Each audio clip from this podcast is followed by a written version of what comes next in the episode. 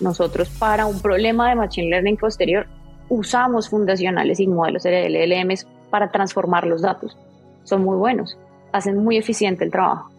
Ahí, es un ahí hay un problema de procesamiento del lenguaje natural, donde yo tengo que atar esas palabras con un sentimiento y poder entender, o la máquina tiene que entender qué es lo que la gente está sintiendo, que es algo totalmente nuevo. Eso es otra también. Entonces todo el mundo es, no, pero esto, esta cosa nueva de los de ChatGPT, eso es una cosa totalmente distinta que nunca nadie había visto. Em, y la verdad es que pues no es, no es tan así.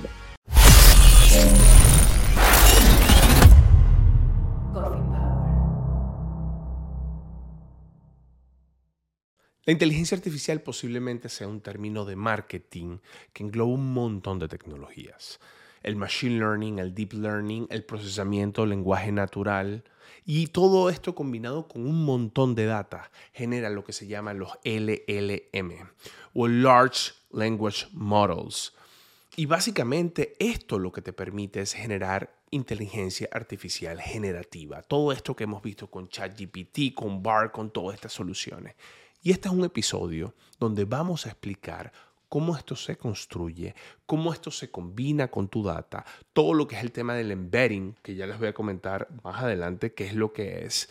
Y con Lino Osorio, que es nuestra invitada, que está haciendo proyectos interesantísimos en ADL Digital Labs, nos va a comentar y vamos a desgranar todo eso. Y yo les prometo que cuando usted termine de ver este episodio, usted va a entender y va a saber qué hacer si usted se quiere especializar en los LLM. Así que aquí comienza Coffee Power. Si estás enfrentando retos tecnológicos en tu compañía, en The Online podemos ayudarte. The Wallline es una compañía que se especializa en desarrollo de software, consultoría, desarrollo web, desarrollo móvil, integraciones de sistemas. Ya sea que necesites un equipo de desarrolladores en tu proyecto o necesitas que te resolvamos ese lío tecnológico, ese espagueti que tienes de tecnología, o necesitas mejorar la cultura de ingeniería o acelerar los proyectos que tienes en curso. No importa dónde estés, aquí estamos para colaborar contigo. Si quieres contactarnos, puedes visitar The Wall o nos escribes aquí mismo en Coffee Power y cuadramos una reunión para impulsar tu proyecto al próximo nivel. Bienvenidos a un nuevo episodio de su podcast Coffee Power. Y bueno, vamos a hablar de LLMs, LLM o modelos de lenguaje. Yo estaba hablando de modelos de lenguajes largos, grandes, enormes Em, pero lo interesante es que aquí ya le voy a presentar a mi invitada, a Lina Osorio, que es líder de analítica avanzada en Aval Digital Lab. Así que, Lina, bienvenida a Coffee Power. Gracias, Os, gracias a todos. ¿Cómo estás? Estoy muy contenta de estar por aquí. Muy contenta, emocionada de, vernos y pues como conversar un ratico de esto. Mira, Lina y cafeteros, eh, este es un tema un poco complejo es un tema que se puede poner bastante complicado de explicar. Y un poco la similitud que le hago es, imagínense ustedes cafeteros que estén escuchando la radio y estén escuchando un juego de tenis. ¿No? ¿Cómo, narraríamos un juego de tenis? ¿no? Imagínate tú. Y le pegó la pelota y le volvió a pegar la pelota y le volvió a pegar la pelota. se, puede poner un poco complicado. Narrar un partido de fútbol puede ser un poco más... Eh, digamos, interesante, un partido de béisbol también interesante. Entonces vamos a hacer un esfuerzo enorme por tratar de explicar este episodio y no convertirlo en un juego de tenis. Entonces Lina es una persona que sabe muchísimo, ella es líder analítica avanzada y está trabajando en proyectos increíbles. Y Lina, yo quiero comenzar por preguntarte, ¿qué es un LLM? ¿Qué es un LLM? bueno, toda esta, esta, esta imagen que tú ves ahí, esta imagen, la, la, primera imagen que, que tenemos en, en, el Word, ¿verdad? fue una imagen que usamos para responder esa primera pregunta em, en, en, la empresa donde yo trabajo a todos los grandes stakeholders del tema, porque suele pensarse que es como algo supremamente traído de la nebulosa, es supremamente extraño, que es algo totalmente nuevo. Esa es otra también. Entonces todo el mundo es, no, pero esto, esta cosa nueva de los de ChatGPT, todo esto, es una cosa totalmente distinta que nunca nadie había visto. Em, y la verdad es que pues no es, no es tan así. Sí tiene componentes nuevos, que seguramente lo vamos a hablar más adelante, pero es, digamos, los LLMs están enmarcados dentro de la inteligencia artificial. Entonces, son, yo diría que son primitos menores o, o, los, los hijitos del Machine Learning, que es como lo que estuvo tan, muy en boga este, estos últimos años, ¿cierto? Entonces está la inteligencia artificial, ¿cierto? que lo, eh, lo engloba todo. Que, yo siempre he visto la inteligencia artificial como el término de marketing para, para englobar todo esto, ¿no? sí, eso, eh, exacto, sí, y eso es realmente. Entonces, como que la inteligencia artificial te engloba todo. Todo qué, todo lo que te, todo lo que te ayuda a procesar video, imágenes, procesamiento de lenguaje natural, todo está como enmarcado ahí. Sí. Eh, y luego hay como dos, digamos, como dos submundos, el Machine Learning, y dentro del Machine Learning hay más submundos, que es el Deep Learning o el aprendizaje profundo, ¿cierto? Que es la bolita anaranjada. Esta que está acá. Entonces, exacto, los LLMs viven en el mundo del aprendizaje profundo. Yo no busco explicar nada, sino replicar un comportamiento humano. Entonces, yo usé ese tipo de modelos, son un tipo de modelos, un tipo de algoritmos, y lo uní con las capacidades de procesamiento de lenguaje natural o de video o de entender que tratan de replicar básicamente los sentidos, ¿cierto? El leer, escuchar, em, el hablar, crear eh, contenido de cualquier tipo, visual, auditivo. Entonces, son como la unión perfecta de los mejores algoritmos que tratan de replicar eh, formas, digamos, de conocimiento humano con el procesamiento del lenguaje natural, que eso es algo que uno ya venía, o sea, esto, esto ya venía en la industria. Ambas cosas ya pasaban en la industria. Lo que pasa es la forma en la que las arquitectaron, las unieron, hizo que nacieran los modelos del lenguaje largo. Y bueno, y luego después ya salió OpenAI al mercado, pero eh, no fueron tampoco los primeros que se lo inventaron. Eh, entonces, esos son los modelos de lenguaje largo, son eh, básicamente modelos de deep learning, generalmente redes neuronales muy, muy profundas, que tienen miles de millones de parámetros y que aprenden y les dicen que es de lenguaje largo es porque tienen o han tomado mucho contenido. Entonces, imagínense que uno hace un scripting de muchas páginas web, le sube muchos, le, carga muchos ah, documentos, la constitución, las obras de William Shakespeare, del los libros de Stanford, de Oxford, y cárguenle todo el conocimiento. Entonces es del lenguaje largo más que todo, como por eso. Eh, yo le cargo un montón de libros, conocimiento, la web. Sí. Y lo engrano con una matemática muy interesante. Y armo algo que al final es un modelo de lenguaje largo que tiene miles de millones de parámetros y que hace que se pueda generar pareciera que generara cosas completamente nuevas y, como que genere nuevo conocimiento a partir de eso. Eso es un modelo de lenguaje largo. A ver. Em, yo, yo, quiero agarrar esta imagen y, y, para los cafeteros, para entenderlo un poco más, no sé si Lina me podría. Llévame un poco, ¿no? De, de un machine learning. O sea, cuando algo de machine learning se convierte en deep learning ¿no? Y cuando algo de deep learning se convierte en LLM, si eso tiene sentido, ¿no? Porque lo que entiendo es que el LLM es la intersección entre machine learning, deep learning y NLP, Natural Language Processing, ¿no? Que me imagino que es la, es otro tipo de sistema. O sea, llévame un poquito para entender las diferencias de cada uno. Eh, para, para saber, o sea, cuándo ya yo digo o cuándo o qué es lo que necesito tener para algo para decir ya estoy trabajando en un LLM. Ok. Em, bueno, entonces, cuando estás en el mundo de Machine Learning, tienes como mm, la forma de aprender o aprendizaje de máquina, las formas de aprender de las diferentes máquinas. Machine Learning tiene, es un campo muy extenso, tienes como muchas opciones, son muchas herramientas. Entonces yo tengo, eh, por ejemplo, el aprendizaje supervisado o las máquinas supervisadas, que es cuando uno quiere hacer esos modelos de predecir que alguien se va a ir de, típico, que alguien se me va a ir de mi compañía, entonces se me va mi cliente me va a cancelar una cuenta. Eso yo armo un modelo, exacto, un modelo de attrition, yo lo armo con un, con un modelo de Machine Learning que es supervisado, tiene objetivo.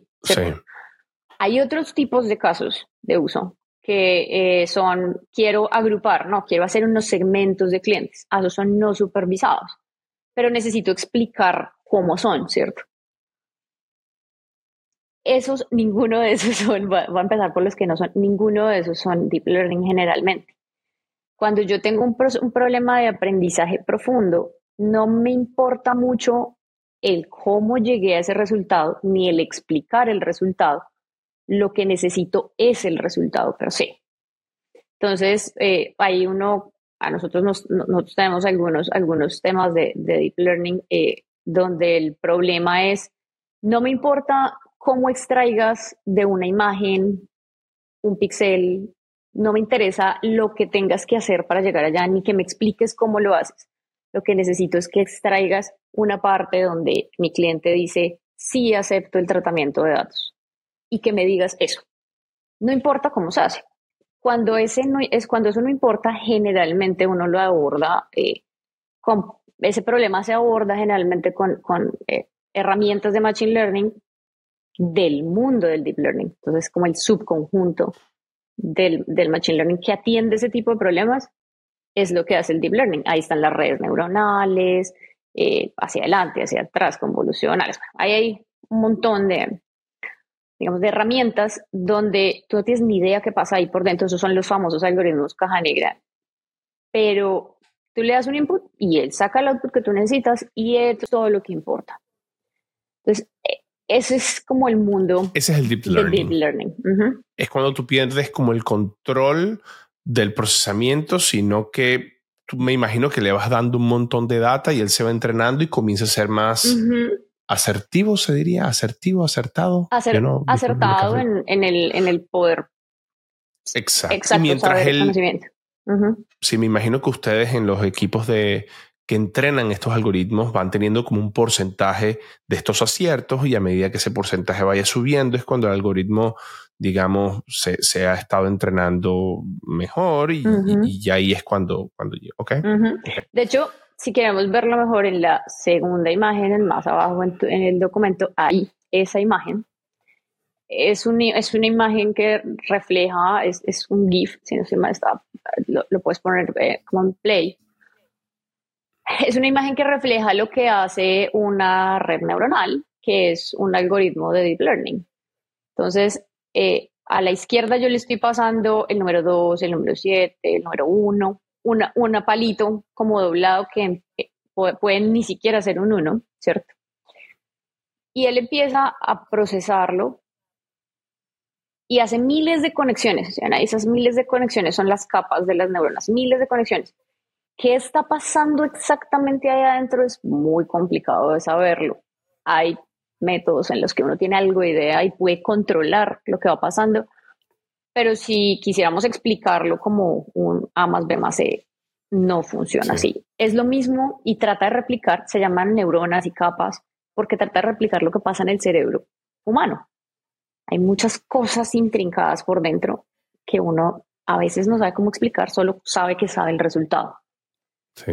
Em, y unas veces acierta y otras veces, pues, no, ¿cierto? en, el, ejemplo del palito torcido, no sabemos si es un 1. Él piensa que es un 1, pero... es pues, lo más cercano. Podría ser un Ajá. Y esto después se le puede poner toda la complejidad que uno quiera, ¿no? O sea, se le puede hacer esto en audio, en video, en texto, en fotos, en... Esta es la base de lo que está por detrás de todos los LLMs. Esto es el, la semillita que hizo que alguien más pensar en cómo a volver esto más grande y más grande y más grande. Y, y es lo que vemos hoy en el mercado em, ya estructurado. ¿Y qué? Explícame un poco qué es esto de Natural Language Processing, en NLP, o procesamiento del lenguaje natural.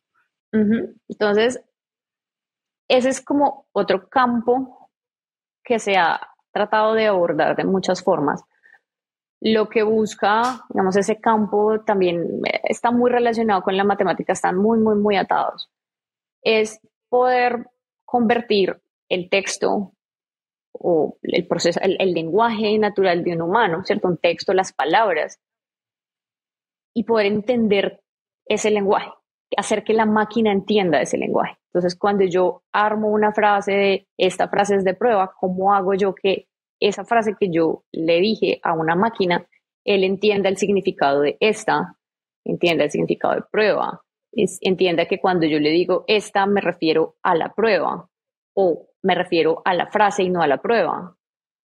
Hacerle entender un lenguaje humano a las máquinas, básicamente. Em, y eso, es un campo en la robótica, es, es un campo que nosotros también hemos usado en, en cuando, cuando uno tiene, este es uno típico que siempre nos pasa, o nos pasaba antes, fíjense que yo cuatro años en el ADL al inicio este era un problema, este era un reto muy complejo donde tengo unos PDFs, necesito pasar unas palabras, unas imágenes a palabras, ese ya es un reto, y luego esas palabras hacérselas entender a una máquina para que me diga qué está sintiendo la gente. Entonces, ahí, es un ahí hay un problema de procesamiento del lenguaje natural, donde yo tengo que atar esas palabras con un sentimiento y poder entender, o la máquina tiene que entender cómo la gente, qué es lo que la gente está sintiendo, pero con las palabras literales. Ese problema, eh, digamos, tenía varias aproximaciones y ya, es un, también es un campo que lleva mucho tiempo, pero el cuento que les iba a echar em, cuando nosotros arrancamos, eh, cuando mi equipo arrancó con esto y, arrancamos a crearlo, eh, nos demorábamos procesando, haciendo ese proceso de pasar de una imagen al texto y del texto a poder crear un sentimiento, no sé, cuatro o cinco meses. Era, era complejo, era muy complejo. Cuando llegaron los modelos de lenguaje largo, que es, es muy reciente, esos problemas los estamos resolviendo en dos, tres semanas a lo sumo. Eh, porque hay alguien que ya le enseñó a una máquina muy, muy grande mucho lenguaje natural. Entonces, tengo un hiper mega diccionario gigante que además tiene una inteligencia y entonces me puedo apoyar en eso. Y eso, ese apoyo en esos modelos de LLMs es lo que le llaman generalmente fundacionales. Los modelos fundacionales, que es una cosa que uno, uno oye esos. Es el fundamento para hacer otras cosas, es, le, facilita a uno mucho la vida. Y, entonces el LLM viene siendo, por lo que entiendo acá, la combinación de todo lo que nos explicaste. Pero, ¿cómo, cómo yo eh, saber que estoy ya trabajando con modelos de LLM? O sea, ¿qué es lo que necesito tener o, como, o, no sé si es un equipo, no sé si es una tecnología en particular, no sé si es eh, una cantidad de data que tengo que tener para decir, bueno, ya estoy entrenando, combino todo esto, boom, y comenzamos a trabajar con lenguajes de LLM. De LLM, ok. bueno, actualmente lo que generalmente los equipos, digamos que estamos como en, en el negocio resolviendo temas, lo que hacemos es usar LLMs que ya están disponibles. Entonces hay pagos, hay no pagos, entonces hay, Stanford tiene sus propios LLMs, está Vicuña, está Alpaca, está Llama, Llama es de ah, Meta. Y son modelos que vienen ya como alguien, alguien llámese Meta, OpenAI, Stanford, se tomó la molestia de eh, pasarle a muchas redes neuronales estructuradas de una forma, mucha información, y yo ya me puedo nutrir de eso. Entonces yo puedo usar un LLM para mi fin. Entonces lo que hacemos es, ahí es donde le llamamos fundacionales, yo cojo el modelo Llama o cojo el modelo... Eh, ¿Y son open source? GPT, sí, son open source. Eh, eh, hay open source, hay muchísimos. yo vi uno de Databricks. No, no conociste sí. Databricks. Sí, que te lo puedes descargar. De hecho, en un episodio lo hablamos. Puedes descargártelo y puedes comenzar a experimentar con, con, con ese modelo. Sí. Hay muchos, sí, y, y, hay muchos muy buenos. Em, y algo que estamos viendo con el equipo es la infraestructura que necesitas para usarlos de primera mano, o sea, entrenar, digamos, setearlos de primera mano, porque no es precisamente entrenarlos, la infraestructura es altamente costosa para el que lo está usando. Claro. Pero a largo plazo es probable que sea un buen camino. ¿Por qué? Porque es, open source, ¿cierto? Y, tú sabes lo que le estás haciendo al algoritmo y lo manejas, lo moldeas. En el otro lado está OpenAI, está las de, los de Google, que también son bastante buenos, donde, claro, tú, son mucho más rápido, es, es mucho más fácil. Eh, aquí ya empiezan a hacer términos de prontearlo o meterle embedding o la cosa, pero es más fácil setearlo, ¿cierto? Es, no es tan costosa la infraestructura porque es un llamado de una API, es muy, eso es relativamente sencillo. service. Pero, que, ¿cómo va a ser el costo futuro cuando, cuando quieras escalar? Claro. Y eso, e, eso es una incógnita que te digo, todavía la estamos iterando porque pues no lo sabemos. Pero ah, volviendo a tu pregunta, em, uno puede usar muchísimos, hay muchos eh, open. Eh, no, no, no, no sé qué tan, qué tan eh, inteligente sería ponerse uno mismo o en este momento donde hay tantos disponibles a crear su propio LLM. Lo hizo Bloomberg hace poco, pero pues Bloomberg digamos que tiene un músculo set de información. Ajá, es exacto. Y es enfocado em, en, me imagino, predecir stocks y valores y claro, su y cosas. Y tiene un músculo financiero de gente de tiempo. Eh, pero además esto toma, te va a tomar un tiempo considerable, ¿no? O sea, estos son avances que lleva tanto Google, que, que fue uno de los pioneros, eh, no sé, 10, 15 años nutriendo la información para que sea largo. Entonces, lo más común ahorita es usar, usar uno ya que ya sea largo y tú o, llenarlo más o, hacer uso de él. Es como lo más común. Cuando tú dices llenar, llenarlo más, ¿te refieres a como que combinar eso como que con tu data? Claro. Entonces, em, de hecho, hay varios, digamos, hay, hay varios em, temas. Creo que ya de pronto han oído cuando, cuando dicen que eh, ChatGPT alucina o que estos modelos alucinan. No sé si les, de pronto les sea como familiar el término. alucinar. ¿Cómo eso? ¿Cómo que em, le, llaman, le llaman alucinar es a cuando, cuando usted le pregunta alguna cosa a ChatGPT, él no tiene completamente mm, diseñado el contexto sobre el que ustedes les están preguntando, él puede responder cosas completamente locas, ¿cierto? Eh, saca, salidas eh, a, Bert en su exposición, a Bert de Google, en su exposición al mundo, le pasó eso. Le, pregunta, le preguntaron, recuerdo, si mal no recuerdo, era algo como de, de astronomía, le preguntaron algo de astronomía y respondió totalmente mal la pregunta. Eh, y, es porque estos señores tienen tan, son un mar de conocimiento que cuando yo les pregunto algo, tengo que acotarlos muy bien, exactamente a lo que yo les quiero preguntar para que no se me pierdan, para que no divaguen en todo el conocimiento que tienen. Para que no alucinen. Entonces, exacto. Entonces, eh, sí, es, y funciona, trata de replicar el cerebro humano, entonces funciona muy bien eso. Em, creo que por ahí abajo en nuestro documento, eh, más hacia abajo, hay, hay una imagen de, de cómo puede uno, o un poquito más abajo, ahí, esa, esa de ahí. Eh, tal vez eh, responde un poquito a, lo que me decías, como así yo le tengo que meter mi propia información. Bueno, resulta que sí, o sea, esto pues no es una cajita, digamos como que, una caja mágica en la que tú le preguntas cualquier cosa y él sabe exactamente lo que tú le quieras preguntar. No. Em, eso funciona para, para, seguramente, si uno le pregunta cosas, eh, el artículo 3 de la Constitución o el artículo, o cosas como muy estándar, seguramente él ya tiene esa fuente de información adentro.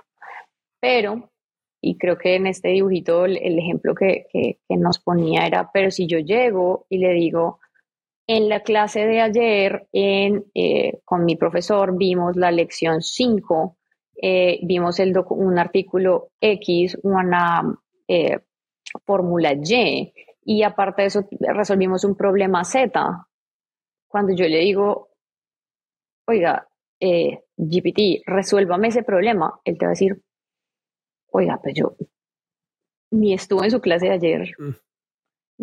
ni sé cuál es su profesor, ni qué documentos es, entonces démelos. Necesito que me dé el documento, que me explique qué es la clase, que me diga qué fue qué es la fórmula, dónde está la fórmula, y yo le ayudo a resolverla, ¿cierto? Entonces, él, él probablemente sabe cómo resolverlo, pero necesitas ubicarlo, y ese nivel de ubicación va a depender de la complejidad del problema que lo pongas a resolver.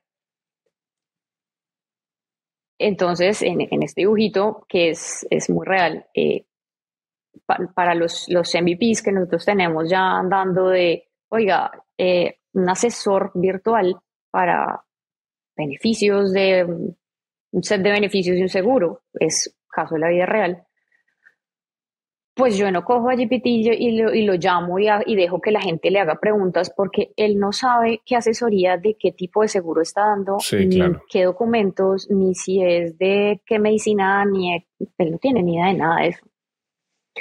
Entonces, ¿qué, ¿qué tuvimos que hacer? Ah, bueno, entonces yo tengo que embeberle ese conocimiento. Esos son los famosos embeddings. Entonces yo le envío el documento, le envío, le envío la imagen. Ah, pero le tengo que embeber una imagen. Entonces me toca hacer otro modelo previo para hacer las imágenes. Y el documento, ah, entonces me toca hacer otro modelo previo para el texto. Y aparte de eso, tengo inputs humanos. Entonces, los inputs eh, se, va como, como complejizando la cosa. en la vida ya de implementación de esto, la cosa es, sí. es diferente. Y eso, esos embeddings son básicamente, es como mi data para yo combinar mi data con ya LLMs que existan. ¿Es un poco así? Exacto. Es como funciona, porque me imagino que, o sea, y me lo estoy imaginando a nivel técnico, ¿no? Tú tienes un LLM, ¿no? Que funciona, que lo descargaste, que es open source, pero que tiene que estar de alguna manera agnóstico a tu data para que él pueda actualizarse también. O sea, me imagino que si ese LLM tiene alguna actualización, tú básicamente lo descargas, pero, pero tu data de alguna manera está embebida, o sea, no está mezclada, está embebida. De manera que se puede actualizar y que tu data que está embebida se pueda seguir estando ahí y pueda interactuar o, se pueda, no sé cómo sea el término, pero, pero interactuar con, la, con ese nuevo update, ¿no? ¿Funciona así? Así funciona. Y, y el, el embedding a diferencia del prompt, ya, ya les conté, a diferencia, estos son, son como dos tipos diferentes de o formas de preguntarle y de meterle información a, a un LLM. Em, el embedding lo que te ayuda es acotar, acotar mucho el campo de acción y de lo que tiene que responder y a darle información, como tú lo dices, exacta de lo que tiene que responder. Entonces, imagínate que el LLM es un estudiante que ha aprendido matemáticas, literatura, estadística, biología, él, sabe de todo. Pero si tú no le dices exactamente de qué libro le vas a preguntar, de qué ah, fórmula le vas a hablar, de qué clase le vas a hablar, eh, y hay mil libros de estadística y tú no le dices exactamente cuál vas a, de, a cuál, de cuál le vas a preguntar y él jamás lo ha visto, pues va a estar totalmente perdido. Entonces, eh, igual que el humano, digamos, tiene ese, ese pequeño efecto de no poder conocerlo todo. Entonces, como no lo conoce todo y, y necesito acotarle como ese, ese mundo, entonces yo le digo, ok, vamos a hablar, eh, lo que le estoy dando en el embedding es, vamos a hablar de este libro, vamos a hablar de estas preguntas, vamos a hablar de estas imágenes, esta es la lección 5, esta es y vamos a hablar de matemática y vamos a hablar de estadística 1 básica, no de series de tiempo. Entonces dice, ok, me leo todo eso, ok, listo, ahora sí. Ahora sí que tengo que responder. Entonces ahí ya tengo el embedding, es como que ya, me ubiqué y ya conozco, ya tengo ese conocimiento propio, propio del modelo, de lo que quiere vos de mí. Listo, ahora sí, listo, ahora sí, Meos. ¿Qué tengo que hacer? Ah, bueno. Te voy a hacer unas preguntas y tienes que explicarme el proceso de razonamiento para resolver el problema A. Ah, eso sí lo sé yo, ¿sí? porque yo sí sé resolver estadística, yo de alguna otra parte lo aprendí. Ese es el prompt, donde yo te doy la instrucción. Sí. Pero el prompt tiene que ser muy preciso, porque si yo te digo, explícamelo como si fuera yo un profesor de academia, es distinto, así te lo digo que me lo expliques como un niño de cinco años. Entonces, él no sabe a quién le está explicando. también tienes que acotarle el prompt, decirle, necesito que me digas que es como un niño de cinco años o como una persona que nunca ha visto estadística o como un experto. Eh, eso es, digamos, eh, el concepto a grandes rasgos del prompt. Y ahí tengo una, historia chistosa y es, mi esposo es, es profesor de, de literatura eh, de niños de 12, 13 años. Eh, y un día llegó a la casa y me contó que ah, él creía que un niño había usado, había usado ChatGPT. Eh, y yo le dije, pues, ¿por qué? ¿Por qué crees eso? Cuando vimos el ensayo, por supuesto vimos el ensayo del niño, era un ensayo que cualquier humano se daba cuenta que lo había hecho, eh, no sé, parecía un profesor de universidad con PhD o alguna cosa así por el estilo. y él me decía, y pues, por supuesto, el niño, yo tengo la previa, pues, adicional y veo cómo escribe. Eh, entonces, e, e, ese, ese, tipo de cositas todavía hay que decírselas muy, muy claras. Claro, claro. Mira, entonces, em, volviéndome a la imagen inicial, podríamos decir que entonces esto de LLM es lo que se conoce como AI generativa, IA generativa. Ah, exacto, sí. Eh, es, es el, sí, es la base, es la base de IA generativa. Ahora, em, las, hay muchas formas de enseñarle y muchas formas de entrenarle, le decimos nosotros, eh, las IAs generativas. Eh, pero sí, es, es, es eso. ¿Quién, ¿Sabes quién creó esto por primera vez? ¿El primer LLM? No, no sabría decirte quién lo creó. Eh, lo que sí sé es que más o menos, o sea, fue hacia 2018 que alguien, eh, como que se hizo público, que existía un modelo que tuviese muchos, mucho conocimiento y muchos, muchos parámetros y en la industria eh, Google fue, ha sido como de los pioneros en este mundo. Em, y ha hecho muchos intentos, muchos intentos de, de arquitectar esas redes neuronales de forma tal que repliquen un conocimiento humano. Hay muchas arquitecturas, pero Google, Google fue el primero que realmente se metió en este campo, solo que nunca lo sacó como a la luz y nunca lo sacó públicamente como lo hizo OpenAI. Tal vez por eso OpenAI es más conocido, pero... Eso justo te iba a preguntar. O sea, ¿por qué OpenAI como que consolidó todo esto? O sea, ChatGPT sin duda es... O sea, todo el mundo se imagina que esto es ChatGPT. Sí, sí, es curioso. Es, es, es sí, es, es curioso, pero es un tema, yo, yo te diría que es un tema netamente de, marketing y de salida al, mundo, digamos, em, abierto, que eso fue algo que Google nunca quiso hacer. Facebook sí lo... Y lo tuvo que hacer. Y lo tuvo que hacer. Y, ahora está, no sé si viste ayer, el, el mercado bursátil castigó duro a Google por, por su pérdida de liderazgo en este tema. Menos 9%. Bueno, claro, fue, fue por, por, por el. Yo estuve leyendo.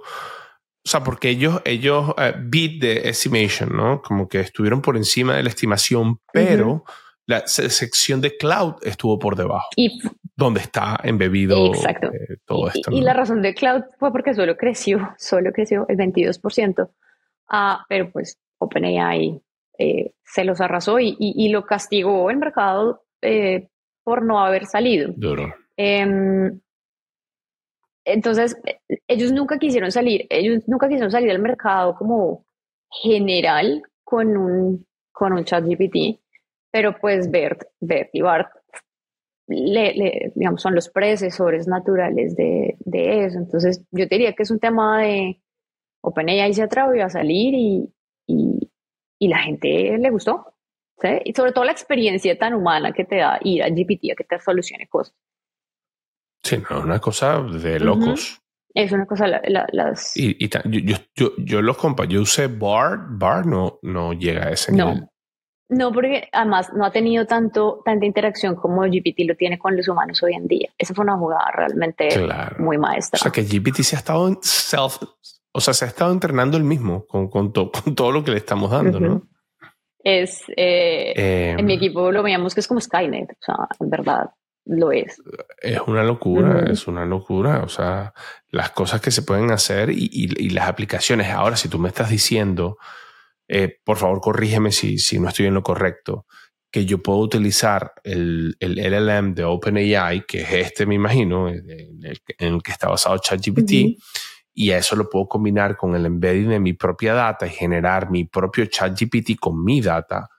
Bueno, imagínate tú, me pones esteroides en mi compañía. Exacto. Eso, eso es algo que, eh, lo que te digo, o sea, nosotros todavía lo estamos, ya, tenemos un, un, asesor, digamos, un agente virtual ya productivo em, basado en, en GPT. Eh, por otro lado, tenemos, por ejemplo, eh, problemas que antes eran muy, muy complejos. O sea, ¿cómo hago yo para hacerle la vida más fácil a, un, a una persona de estas que responden PQRs? Eh, que eso, eso son cosas normativas que te cuesta un montón de tiempo y dinero, pues oiga, no, páseme todas estas cartas y esto lo respondemos en literal segundos. Em, y eso, ese, por ejemplo, funciona muy bien con Google. Pero lo que es como interfaz con humanos, OpenAI es muy bueno por, por su misma, digamos, condición. Pero sí, en, hemos visto que en realidad aporta mucho, aporta mucho en procesos que son muy operativos. No te diría que sea, que sea capaz de reemplazar a un humano hoy, no creo. Em, se tiene que nutrir del conocimiento humano todavía, pero vamos, vamos. Dina, ahora imagínate que yo soy un perfil tecnológico o que trabajo en la parte de data, científico de datos, ingeniero de datos, especialista en data, lo que sea, con todo esto que me estás diciendo y con lo que hemos hablado, ¿qué, ¿cómo debo entrenarme? ¿A qué debo estar preparado? ¿Sigo mi carrera por donde la tenía o tengo que dar un giro o tengo que aprender algo más o tengo que experimentar con algo más? Bueno, eh, yo te cuento como lo que ha venido, lo que he venido viviendo eh, en el equipo. Esto se va volviendo, recuerdo que en, algunos de los, de los podcasts anteriores, de los capítulos anteriores, em, hablaban eh, de cómo se van volviendo los diferentes roles, se van como especializando en cosas. Esto, esto en lo que y en lo, lo, hemos visto nosotros también en nuestros equipos se va volviendo una especialidad. Entonces, no todos los científicos de datos tienen que ser mega expertos e irse por esta línea. No, el, el, el resto de líneas de Machine Learning no va a morir, ¿cierto? Pero esto sí las soporta y las apoya. Entonces, eh, un científico de datos tiene que pues, saber cómo usar un modelo fundacional, cómo están basados, poder aprovecharlos, porque esto es un mundo, esto está totalmente atado, es decir, y, era el ejemplo que les daba al inicio, o sea, nosotros para un problema de Machine Learning posterior usamos fundacionales y modelos de LLMs para transformar los datos. Son muy buenos, hacen muy eficiente el trabajo. Entonces, eh, si bien no tienen que volverse, digamos, los mega expertos y ser ingenieros de prompts, pero sí tienen que saber cómo funciona y poder usarlos y apalancarlos. Y esa es una opción. Hay otra parte que particularmente de mi equipo le apasiona esto. Eh, y esto, eh, te decía yo al, inicio, esto es un mundo que va demasiado rápido. Todos los días que hablamos en, nuestro chapter de IA generativa, hay una cosa nueva que el equipo nos muestra que queremos probar y cuando la estamos probando hay otra cosa más nueva. Entonces, eh, de este mundo, la forma en la que nuestro equipo ha aprendido es lees y sales, lees y sales sales a hacer, tienes que salir a experimentar, em, porque va tan rápido que si, si, no, si te quedas pensándolo, ya, ya, ya pasaron tres papers más adelante tuyo. Em, entonces, la forma en la que nosotros lo hemos llevado es mucha lectura y eso que llevamos ahí lo, lo intentamos aplicar a nuestros MVPs inmediatamente, lo jalamos mucho, mucho al, ya listo, hagámoslo así, hagámoslo así. Esa sido otra forma de capacitación eh, y, y hay, va a haber como una, una línea, y de hecho eso sí lo estamos viendo en varios de los, de los mundos que estamos aplicando, en el que van a salir unos roles que son como un mix de conocimiento de, varias cosas, de experiencia de usuario, cuando yo voy a ir con, a, un usuario con esto, de prompt engineering, que es como le, le digo yo a la máquina que debe interactuar con el usuario, y de embedding. Entonces es como, es como una triada que a hoy, si te digo la verdad, todavía estamos discutiendo internamente nosotros en, el equipo si es un rol que traduce todo eso o definitivamente es un equipo el que tiene que construir este tipo de cosas que tengan esas tres capacidades, pero saber hablarle y saber embeberle información a esto sí es una especialidad que se aprende, yo diría que haciéndolo. O sea, mi equipo lo ha aprendido hands-on, sentados haciéndolo. ¿Y no hay como cursos de eso todavía? O... Ah, claro que sí. No, eso sí, todos los que quieras, eh, por donde te pases. Sí, claro. Hay cursos de, de, embeddings y de prompting y de, prompt engineering. De hecho, se está creando como esa, esa línea, como de profesión, de enfoque profesional. Sí. Eh, sí, tenemos un episodio acá de prompt engineering, de hecho. Exacto, sí, eso eso a todos los que quieras, eh, mejor dicho, Coursera, Google y en serio que todos los que quieras los vas a encontrar. Eh, pero en la vida, o sea, en realidad, en lo que en nuestra experiencia, esto, esto se aplica, se gana haciéndolo, aplicándolo a un MVP de algo. Algo. Algo. Lina, em, la verdad quiero agradecerte porque nos explicaste esto de inicio a fin de una manera muy acertada, así que muchas gracias por tu tiempo y por, por enseñarnos sobre el LLM aquí en Coffee Power. No, a ustedes.